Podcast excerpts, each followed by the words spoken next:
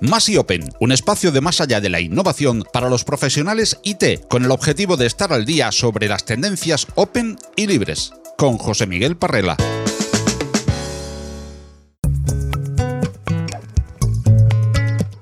Kubernetes, que en griego significa piloto, es un orquestador de contenedores open source. Fue creado por Google en 2014 y donado a la comunidad para formar la Cloud Native Computing Foundation y una industria billonaria alrededor de una tecnología que ha pasado a ser ubicua en el stack corporativo en muy poco tiempo. Como toda tecnología de rápida adopción, en el mundo de Kubernetes hay entusiastas, fanáticos, detractores y escépticos. ¿Es realmente Kubernetes el sistema operativo universal? ¿Se convertirá Kubernetes en la plataforma central de IT? Para dar una perspectiva diferente a este debate, hoy en Massive Open discutiremos algunos de los casos de uso más peculiares de Kubernetes y lo que esto significa para organizaciones de distinto tipo.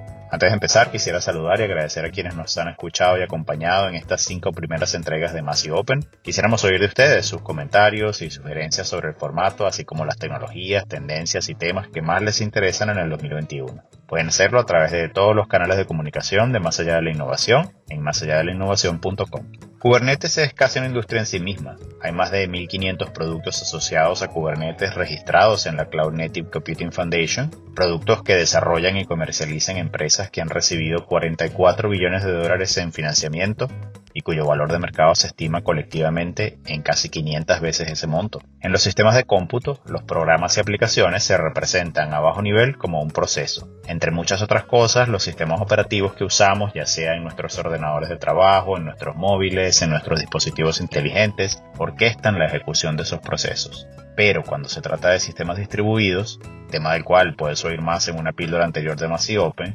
los sistemas operativos convencionales suelen carecer de ciertos atributos deseables como la portabilidad o el aislamiento de procesos. Los contenedores o containers no reemplazan a los sistemas operativos, sino que agrupan los procesos junto con su contexto de ejecución. El concepto y sus técnicas no son para nada nuevas, pero su uso se ha popularizado desde el año 2013 con tecnologías como Docker, cuyo uso es casi sinónimo del de Linux y otras tecnologías open source. Y entonces, ¿qué es un orquestador de contenedores como Kubernetes? Si por un lado tenemos un sistema distribuido con cientos de CPUs interconectados en red en diferentes ubicaciones del planeta, y por el otro tenemos cientos o miles de contenedores esperando por ejecutar, el trabajo del orquestador de contenedores es cerrar esa brecha conocer qué hardware está disponible, qué características tiene o qué necesidades tiene el contenedor por ejemplo, que almacenamiento o control de acceso a la red. Y mucho más. Kubernetes también monitorea la salud del hardware, enruta a los usuarios, ayuda a los desarrolladores a encontrar problemas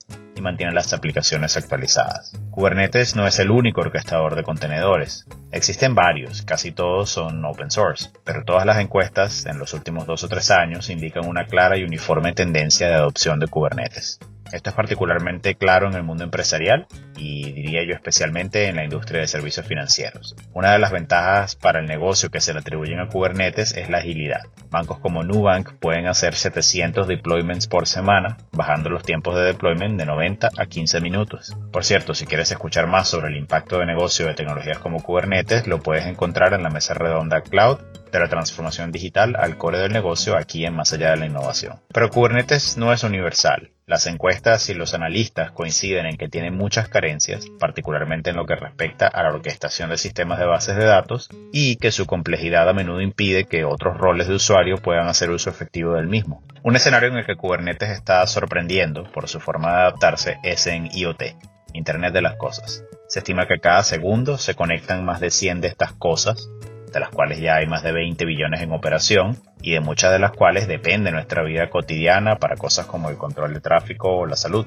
Este Internet de las Cosas puede entenderse como un sistema distribuido, un sistema distribuido que se ve particularmente afectado por dos realidades, prestaciones limitadas, más bien bajas, de cómputo y la susceptibilidad a fallos por fenómenos del mundo físico. Por ejemplo, cuando un banco usa Kubernetes para optimizar su plataforma de banco online cientos de veces al día, con una baja incidencia de errores, hay que entender que en una plataforma IoT es mucho más difícil hacer estos deployments y que los errores se ven afectados por factores tan variados como el clima, la polución o la saturación de la red telefónica.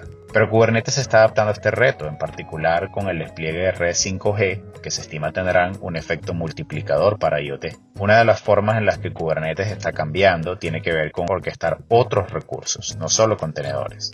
Por ejemplo, Kubernetes está cambiando para orquestar máquinas virtuales e incluso hardware directamente. Esto último es muy importante en IoT para mantener la consistencia de la flota y evitar la deriva a la que inevitablemente se ven sujetos estos dispositivos una vez se implementan en producción en el mundo real. La otra tendencia de Kubernetes en el mundo del IoT tiene que ver con su creciente popularidad entre las operadoras de telecomunicaciones, particularmente en el despliegue de 5G. Es cada vez más común encontrar operadoras como ATT, China Telecom o Vodafone colaborando junto a proveedores como Ericsson o Nokia en el desarrollo de Kubernetes. La analista Gartner estima que para 2025 más del 75% de los datos de las empresas podrían ser creados o procesados fuera de un centro de datos tradicional o de un entorno de cloud. Y cuando consideramos la inversión de la industria en cosas como Kubernetes y en proyectos como Linux, DPDK o eBPF, todos open source, el hecho de que estas tecnologías se vayan a usar en el IoT y 5G podría tener un efecto positivo para todas las empresas y organizaciones en otros sectores que utilizan open source como pilar fundamental de su transformación digital. Más allá de la innovación es un proyecto divulgativo en formato podcast patrocinado por OpenExpo. Suscríbete al podcast en Google Podcast, Apple Podcast, Evox, Spreaker, Spotify, audios de YouTube o visítanos, óyenos y suscríbete al feed en nuestra web más allá de la Si te gustan los contenidos que te ofrecemos en Más allá de la innovación, comparte con todos nuestro podcast o apóyanos con tus likes y valoraciones, ayudándonos así a crecer y poder seguir trayendo cada semana más y mejores audios alrededor de la innovación tecnológica abierta.